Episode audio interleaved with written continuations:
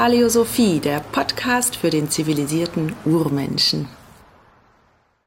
Hallo und herzlich willkommen zum Paläosophie-Podcast Nummer 8. Heute haben wir ein Barfußschuh-Update. Es geht um neue Paleo-Blogs, es gibt eine Paleo-Umfrage und wir beantworten ein paar Leserfragen in diesem Podcast. Herzlich willkommen.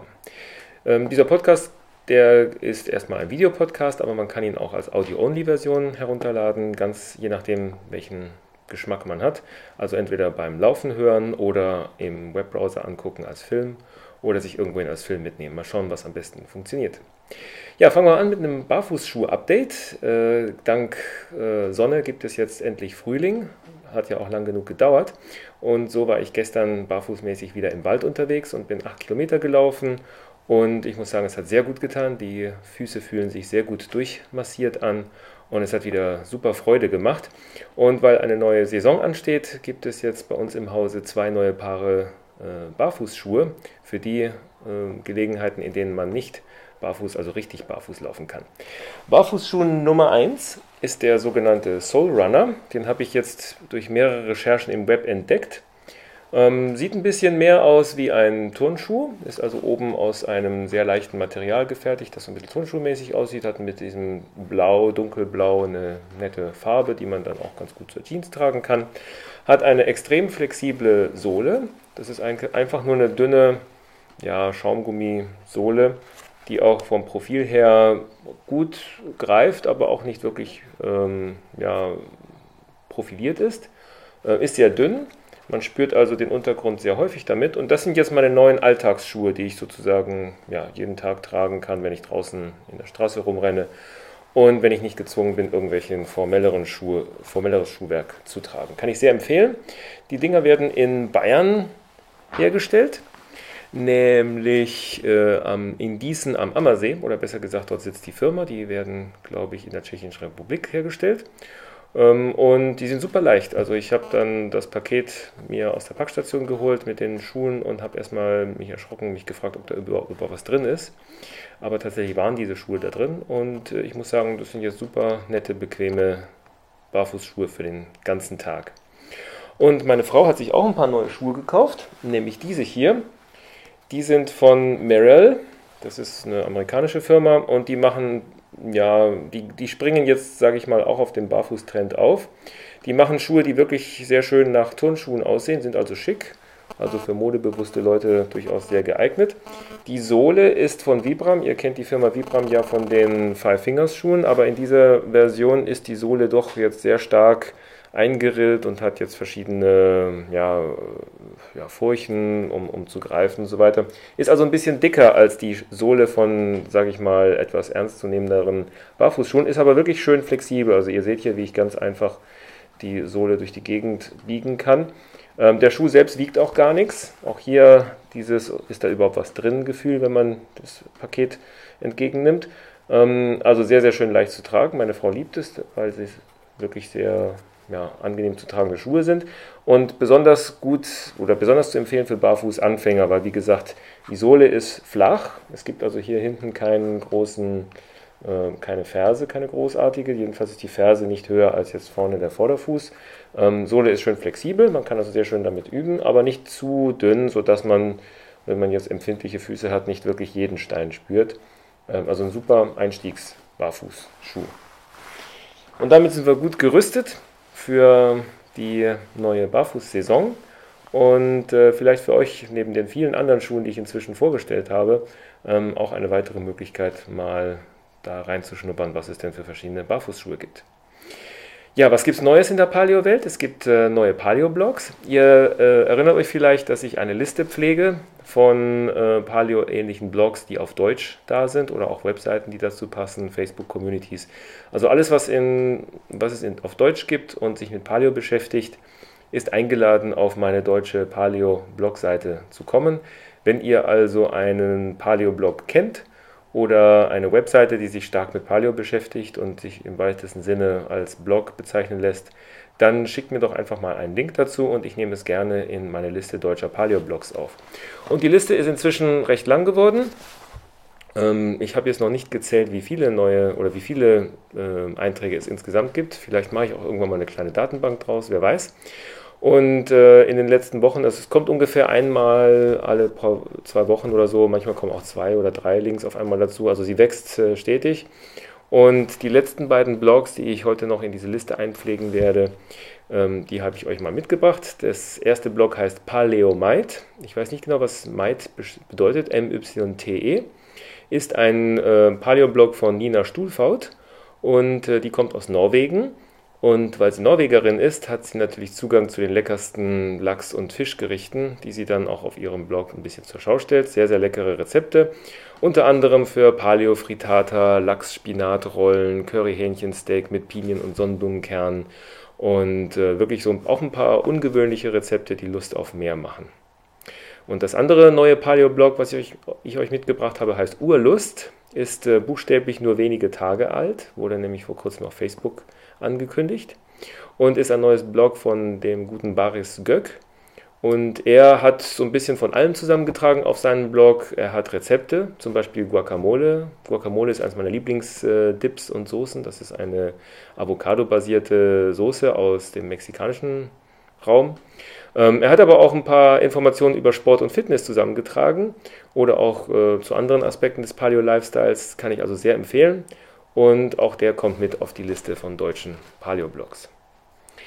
Ja, und äh, auf meinem Blog, auf Paleosophie, da häufen sich immer wieder mal so die Fragen, äh, je nachdem, welches Thema gerade neu veröffentlicht wird oder auf welche Artikel die Leute stoßen, gibt es immer wieder mal nette Diskussionen. Also ruhig auch mal in meinen Artikeln in den Diskussionsteil reinschauen. Äh, teilweise sind die Diskussionsartikelbäume relativ lang. Ähm, und da gibt es dann auch die ein oder anderen Infos, die dann Leser beitragen oder äh, interessantere ja, Meinungsaustauschaktionen. Und eine der häufigsten Themen, die dort auftauchen, ist äh, die Umstellung von neuen oder von, von Standardernährung oder von anderen Ernährungsformen auf die Paleo-Ernährung. Da ist es nämlich oft so, dass man sowas wie einen Kater empfindet. Und das kommt einfach daher, dass man, wenn man sich von der normalen Ernährung umstellt auf die Paleo-Ernährung, in der Regel deutlich weniger Kohlenhydrate zu sich nimmt. Und das ist eine Situation, die für den Körper dann neu ist und auf die sich der Körper erst einstellen muss. Wenn man nämlich von es gewohnt ist, mit jeder Mahlzeit größere Mengen von Kohlenhydraten aufzunehmen, dann verlernt der Körper so ein bisschen das Fettverbrennen und äh, verlässt sich dann einfach darauf, dass mit jedem Bissen und innerhalb von den nächsten drei, vier Stunden wieder eine neue Fuhre Kohlenhydrate kommt. Und dadurch fährt er dann so ein bisschen die Fettverbrennung zurück und wenn man dann umstellt auf eine, von einer kohlenhydratreichen Ernährung auf eine Paleo-Ernährung, die ja nun eine richtige Menge von Kohlenhydraten hat, die eben weniger ist, ähm, dann ist der Körper erstmal ähm, überrascht, weil einfach die vielen Kohlenhydrate fehlen und er dann erstmal sich überlegt, was mache ich denn jetzt? Und dann gräbt er buchstäblich Baupläne aus, holt sie wieder aus dem aus dem Archiv und überlegt sich, wie war das nochmal mit der Fettverbrennung. Und dazu braucht der Körper einfach bestimmte Enzyme und bestimmte Stoffwechselkreisläufe müssen wieder in Schwung gebracht werden. Und diese Umstellung auf Fettverbrennung, die dauert ungefähr, nach, je nach Erfahrung, also je nachdem, was die Leute so sagen, etwa sieben bis zehn Tage. Und in dieser Zeit fühlt man sich in der Regel ein bisschen schlapp, ein bisschen verkatert fühlt man sich dann. Äh, manche Leute haben dann ein bisschen Kopfschmerzen oder ähm, fühlen sich dann ein bisschen unlustig. Manche Leute spüren regelrecht, wie sie dann unterzuckert sind, weil eben der Körper eben nicht mehr so viel Zucker bekommt wie früher. Ähm, ist aber nichts Schlimmes, es ist eine ganz normale Umstellung und äh, nach sieben bis zehn Tagen ist der Spuk vorbei und die meisten Leute berichten dann, dass es ihnen danach wesentlich besser geht als vorher. Also wer jetzt eine Paleo-Ernährung neu anfängt, ähm, einfach mal die ersten sieben Tage mal sich beobachten, vielleicht ein bisschen nachhelfen, indem man sich mal ein bisschen schont, nicht zu viel Sport macht, indem man vielleicht so ein paar mehr Früchte isst, um dann sozusagen diesen Übergang etwas fließender zu gestalten zwischen richtig viele Kohlenhydrate auf eher weniger und dafür die richtige Menge und dazwischen so ein bisschen Graustufen einbauen, damit die Umstellung nicht zu schnell und nicht zu hart ist. Und nach sieben bis zehn Tagen ist der Spuk vorbei und äh, das ist dann auch die allgemeine Erfahrung, die sich dann auf den Kommentaren im Blog immer wieder mal so einpendelt. Eine andere häufige Frage, ähm, und ich wundere mich, dass das immer wieder auftaucht, aber die kommt tatsächlich sehr häufig, ist die Frage nach der Phytinsäure. Die Phytinsäure habe ich erwähnt in dem Artikel, in dem es um Brot geht und, und um Getreide. Das ist eine der vielen, sage ich mal, Antinährstoffe, die im Getreide drin sind. Die Phytinsäure ist eigentlich nichts wirklich Böses. Es ist einfach nur ein chemischer Mechanismus, den Pflanzen benutzen, um Mineralien zu speichern. Und wenn jetzt also eine Pflanze so, so ein Korn baut, äh, um den Nachwuchs zu, vorzubereiten, dann speichert die Pflanze Mineralien in diesem Korn, äh, indem sie sie in Phytinsäure einpackt. Ihr könnt euch die Phytinsäure sozusagen vorstellen wie so eine molekulare Dose und in dieser, im Zentrum dieser Dose sind dann Mineralien gespeichert. Zum Beispiel Magnesium, Calcium, ähm, Eisen, Zink, all diese Mineralien, die eigentlich, die für den Körper sehr, sehr wichtig sind. Und äh, das Problem dabei ist, dass dieser Mechanismus, nämlich die Phytinsäure als Verpackung für Mineralien, nur in der Pflanzenwelt funktioniert. Das heißt, nur die Pflanze kann die oder eigentlich nur die Pflanze kann die Phytinsäure wieder aufmachen und an die Mineralien drankommen. Der Mensch kann das nicht. Es gibt ein paar Tiere, die gelernt haben, die Phytinsäure wieder aufzuspalten. Ich glaube, die Ratten und einige Nagetiere gehören dazu oder auch Vögel.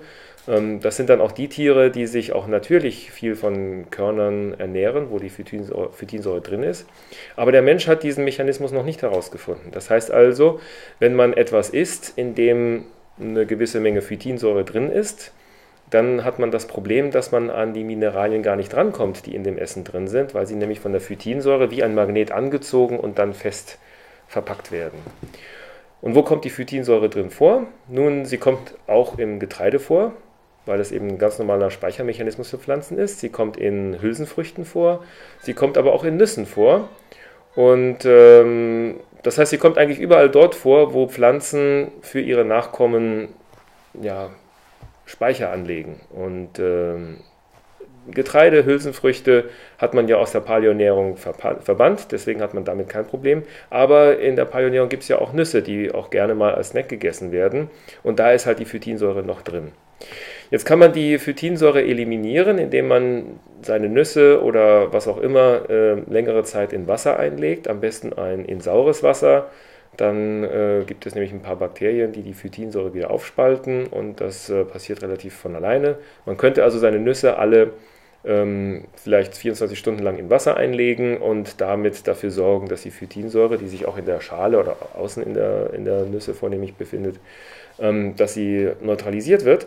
Und tatsächlich machen das auch so die Indianer in den USA oder besser gesagt die Indianer in den ehemaligen USA, als die USA noch nicht die USA waren, sondern noch von Indianern natürlich bevölkert wurden, war es ganz normal, dass, dass, dass die Ureinwohner dort in Amerika ihre Nüsse längere Zeit aufwendig eingeweicht haben und darüber dann völlig natürlich, und die sind dann über viele, viele Jahre dahinter gekommen, wie das funktioniert, haben sie ihre Nüsse dann eben essbar gemacht, indem sie die Phytinsäure durch langes Einlagern in Wasser ähm, unschädlich gemacht haben. Das passiert heute relativ selten, wenn ihr jetzt euch ein, eine Packung Studentenfutter im Supermarkt kauft oder wenn ihr euch eine Packung Nüsse irgendwo besorgt und die dann esst. Dann ist da garantiert noch Phytinsäure drin, denn das wäre ja für die Industrie viel zu aufwendig, die Nüsse dann vorher noch einzuweichen oder sowas. Äh, und deswegen muss man eben aufpassen. In, wenn man Nüsse isst, dann isst man auch Phytinsäure und in dieser Mahlzeit ist es dann erstmal aus mit Mineralien aufnehmen. Jetzt äh, machen einige dann so ein bisschen Panik und sagen, oh Gott, jetzt kann ich ja gar nichts mehr essen und schon gar keine Nüsse, weil da ist ja Phytinsäure drin. Ich würde jetzt mich nicht zu stark darauf ähm, versteifen. Ich würde das ganz einfach so als, als ähm, sage ich mal, ja, ist so, so ein klassisches Beispiel für die Menge macht's. Das Interessante ist nämlich, dass bei der normalen Ernährung ist Phytinsäure eigentlich in jeder Mahlzeit drin. Denn in jeder Mahlzeit gibt es entweder Brot, Nudeln oder äh, andere ähm, weizenbasierte Sachen. Und äh, zum Beispiel als Beilage zur Gulaschsuppe wird Brot gereicht, morgens wird Müsli gegessen, abends gibt es dann Pasta. Das heißt, immer dann, wenn irgendwas mit Getreide im Spiel ist, ist auch Phytinsäure im Spiel. Und deswegen hat der Körper es wirklich schwer, seine Mineralien, seinen Mineralienbedarf zu decken, denn es ist ja halt die Phytinsäure im Spiel, die ihm sozusagen die eine Konkurrenz darstellt, die dem Körper die Mineralien wegnimmt. Es gibt auch den Effekt, dass der Körper einen eingebauten Recycling-Mechanismus hat. Wenn ihr also eure Spucke schluckt, wie ganz normal beim Essen, dann wird, werden die Mineralienstoffe, die der Körper in, in die Spucke reingemacht hat, die dort eine, eine wichtige ähm, Funktion erfüllen oder auch zum Beispiel andere ähm, Körperflüssigkeiten wie Magensäure oder, oder sowas, die werden vom Körper wieder recycelt, weil Mineralien für den Körper ja wertvoll sind und auch schwer zu bekommen sind. Und wenn eben dabei viel Phytinsäure im Spiel ist, dann verliert der Körper faktisch auch Mineralien. Das heißt also, nehmt es erstmal so, als äh, die Menge macht das Gift. Äh, in der Paleoernährung nehmt ihr sowieso viel weniger Phytinsäure auf als sonst. Deswegen stehen wir erstmal schon mal besser da als mit einer normalen Ernährung. Aber achtet einfach darauf, wann ihr eure Nüsse esst und wie viel ihr davon esst. Wenn ihr am Tag einfach eine Handvoll Nüsse esst als Snack, ist alles in Ordnung. Wer aber sich äh, morgens Paleo-Brötchen genehmigt und dann äh, mittags einen Salat mit vielen Nüssen isst und dann abends auch nochmal Nüsse als Snack dazu isst, der also den ganzen Tag lang ständig nur Nüsse isst, das ist auch nicht wirklich das, was die Natur so vorgesehen hat. Und äh, der hat dann unter Umständen auch ein Problem mit Phytinsäure. Das heißt also, nehmt Phytinsäure erstmal oder nehmt erstmal Nüsse einfach nur als Snack, dann ist alles in Ordnung. Gut, nach der Phytinsäure, habe ich denn alles drin? Was denn? Ja, nach der Phytinsäure ähm, gibt es noch eine andere Nuss, die interessant ist. Das ist die Kokosnuss. Im letzten Artikel ging es ja um Kokosöl. Und da gab es auch viele Kommentare zu dem Thema. Ähm, die meisten Leute haben ihre Erfahrungen mit Kokosöl dann in den Kommentaren reingeschrieben und äh, das hat also eine, eine, hohe Resonanz gebracht. Deswegen dachte ich, ich bringe euch einfach mal Kokosöl mit. Das ist jetzt Kokosöl. Sieht jetzt aus wie, naja, sieht auch ein bisschen wie Zucker aus. Das liegt daran, dass das ein bisschen überstrahlt ist. Ich mache das mal ein bisschen dunkler. Ne? Die, wenn ihr so genau hinguckt, sieht aus, ein bisschen aus wie Wachs, wie weißer Wachs. Ähm, ist bei Zimmertemperatur sehr weich. Das heißt, man kann damit schön rummanschen. Ist ungefähr so weich wie, wie Matsch. Und ähm, schmilzt also bei Zimmertemperatur. Zimmertemperatur ist genau die Temperatur, wo das richtig schön matschig ist. Und wenn man dann im Sommer sein Kokosölglas anfasst, dann ist es richtig flüssig drin. Ähm, ja, es riecht sehr angenehm nach Kokos und es schmeckt aber dafür nach nichts. Also diesen Kokosgeruch, den man riecht, der stellt sich beim Geschmack eigentlich nicht ein. Schmeckt eigentlich relativ neutral. Ich esse das mal auf. Hm. Man kann es auch pur essen. Vielleicht für manche ein bisschen gewöhnungsbedürftig, aber schmeckt lecker. Meine Frau sitzt mir gerade gegenüber und die schüttelt es gerade. Ähm, kann man auch in den Kaffee tun, auch sehr lecker. Ähm, aber manche stören sich so ein bisschen an dem Kokosgeschmack oder dem Kokosgeruch. Wie gesagt, der Geschmack ist sehr mild. Geruch ist sehr angenehm, aber manche Leute stört es einfach. Und äh, die fragen dann, ja, kann ich denn nicht Kokosöl haben mit ohne Geruch? Tatsächlich gibt es das, das wird dann oft als Kokosfett verkauft. Und Kokosfett bedeutet eigentlich, dass es äh, sowas wie ein behandeltes Kokosöl ist. Das heißt, man nimmt Kokosöl und es wird dann industriell behandelt, sodass dann am Ende die Geruchsstoffe fehlen. Und da fängt auch schon eine potenzielle Problemquelle an, denn bei der industriellen Behandlung von Ölen, da äh, kann alles Mögliche passieren, je nachdem, welche Behandlungsmethode man anwendet. Oft wird, werden zum Beispiel Öle mit Lösungsmitteln aus den Pflanzen rausgelöst, um auch noch den letzten Tropfen Öl aus der wertvollen Nuss rauszukriegen. Ähm, oft werden chemische Methoden eingesetzt, um das Öl dann zu bleichen. Kokosöl ist ja nicht immer, oder Öle sind nicht immer farblos, im Gegenteil, die kommen dann in verschiedenen Farben daher. Das ist beim Kokosöl nicht ganz so der Fall, aber bei anderen Pflanzenölen auch. Und ähm, Öle werden gerne auch mal desodoriert, das heißt also, sie werden von ihren Gerüchen befreit. Denn äh, wenn wir ehrlich sind, also echtes Öl aus echten Kernen, so naturbelassen wie es ist, schmeckt und riecht sehr intensiv. Also wenn ihr euch mal so ein richtig gutes Olivenöl gönnt, dann werdet ihr merken, dass es extrem stark riecht und einen extrem starken Eigengeschmack hat. Und Überraschung, Pflanzenöle wie Sonnenblumenöl oder äh, Rapsöl oder alle anderen Pflanzenöle, die ihr im Supermarkt findet, wenn ihr die äh, wirklich naturbelassen kaufen würdet, dann würdet ihr die nicht mal mit der Zange anfassen. So sehr, so intensiv riechen und schmecken die nach ihrem ursprünglichen Kernen. Und deswegen werden sie industriell desodoriert, das heißt von ihren Gerüchen und Geschmäckern befreit, bis man ein neutrales Öl bekommt.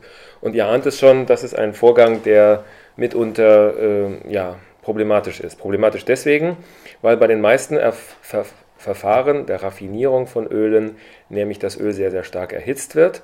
Und bei dem Erhitzen von Öl, da verändert sich das Öl chemisch. Dadurch wird es eher unnatürlich. Die Fettsäure Ketten, die verändern sich, die ähm, verbrennen zum Teil oder sie oxidieren zum Teil oder sie, sie äh, reichern sich mit zusätzlichen Wasserstoffatomen an, die sie dann von anderen Molekülen rausreißen und dadurch verändern sie andere Moleküle. Also es, es, es entstehen sehr viele relativ unkontrollierte Stoffe dabei. Und äh, vor kurzem in die Schlagzeilen geraten sind zwei äh, bestimmte Stoffe, nämlich Glycidol-Fettsäureester und äh, ein anderer Stoff, der heißt 3-MCPD-Fettsäureester. Das sind zwei Stoffe, die entstehen sehr, sehr häufig bei der äh, industriellen Behandlung von Pflanzenölen. Äh, auch, von, auch und gerade von Kokosöl und Palmöl. Das sind nämlich auch äh, dankbare Ölquellen für Industrieöle, die man dann zum Beispiel für Eiskonfekt verwendet oder andere ähm, andere Industriegüter, wo dann einfach nur Pflanzenöl draufsteht. Da steckt nämlich meistens Palmöl drin oder Kokosöl drin. Und weil die Industrie gerne selber bestimmen möchte, wie das Zeug schmeckt, macht, verwendet sie dabei desodorierte Öle. Und jetzt hat man herausgefunden, und äh, das wurde in dem übrigens sehr, sehr zu empfehlenden Podcast Mahlzeit neulich gebracht, Jetzt hat man herausgefunden, dass eben bei der Desodorierung und bei der Behandlung von Speiseölen und vor allem von Kokosöl und von äh, Palmölen, dass da diese beiden Stoffe entstehen, nämlich die Glycidol-Fettsäureester und die 3-MCPD-Fettsäureester. Und die Bundeszentrale für gesundheitliche Risiken hat diese beiden Stoffe als krebserregend und damit gefährlich eingestuft und hat angefangen, der Pflanzenölindustrie zu sagen, dass das keine gute Idee ist, die Öle so zu behandeln und dass sich die Pflanzenölindustrie bitteschön was anderes ausdenken solle, beziehungsweise die Verbraucher davor gewarnt, ähm, industriell verarbeitete Pflanzenöle zu konsumieren. Und das gilt natürlich auch für Kokosöl. Das ist einer der Gründe, warum ich dringend empfehle, das Kokosöl möglichst nativ, also naturbelassen und bei niedrigen Temperaturen gewonnen zu kaufen. Im Grunde die gleiche Empfehlung, die man immer wieder auch für Olivenöl hört. Denn auch die Olivenölkenner wissen, dass das beste Olivenöl das ist, was kalt gepresst ist, was naturbelassen ist und nicht verarbeitet wurde. Und äh, jetzt wieder zurück zum Kokosöl. Wer sich also stört an dem Kokosgeruch und dem Geschmack, den würde ich erstmal bitten, es einfach mal mit normalem Kokosöl zu probieren. Es ist was ganz anderes als jetzt zum Beispiel Kokosmilch oder Kokosflocken, die zugegeben sehr, sehr intensiv schmecken.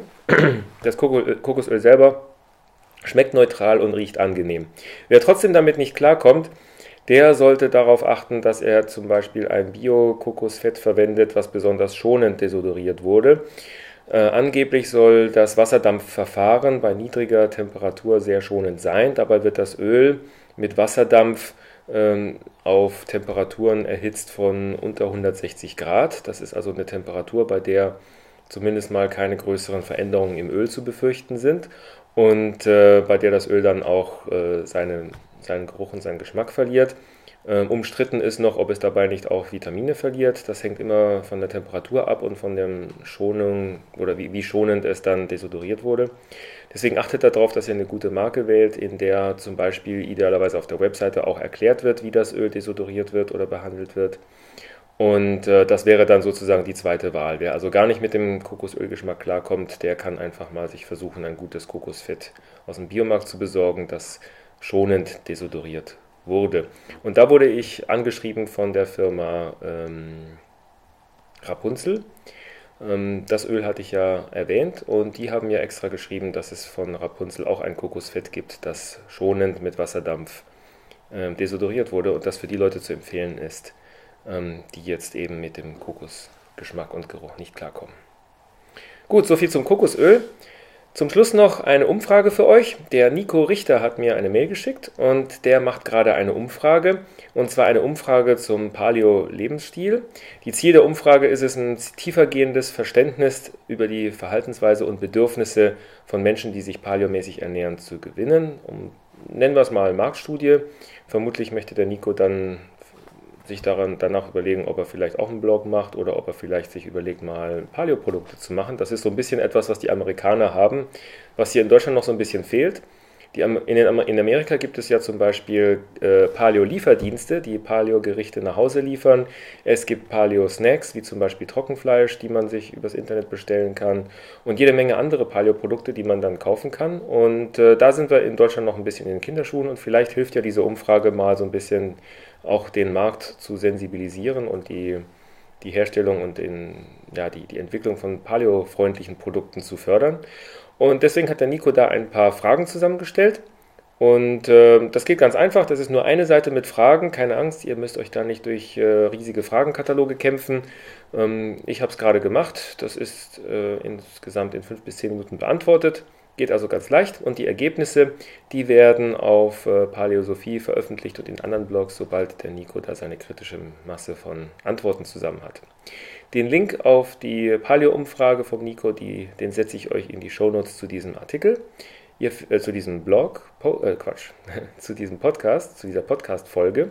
Das heißt also, wenn ihr mehr Informationen über all das haben wollt, äh, was jetzt gerade besprochen wurde, dann ähm, geht einfach auf paleosophie.de, sucht euch diese Folge heraus, nämlich den Paleosophie Podcast Nummer 8.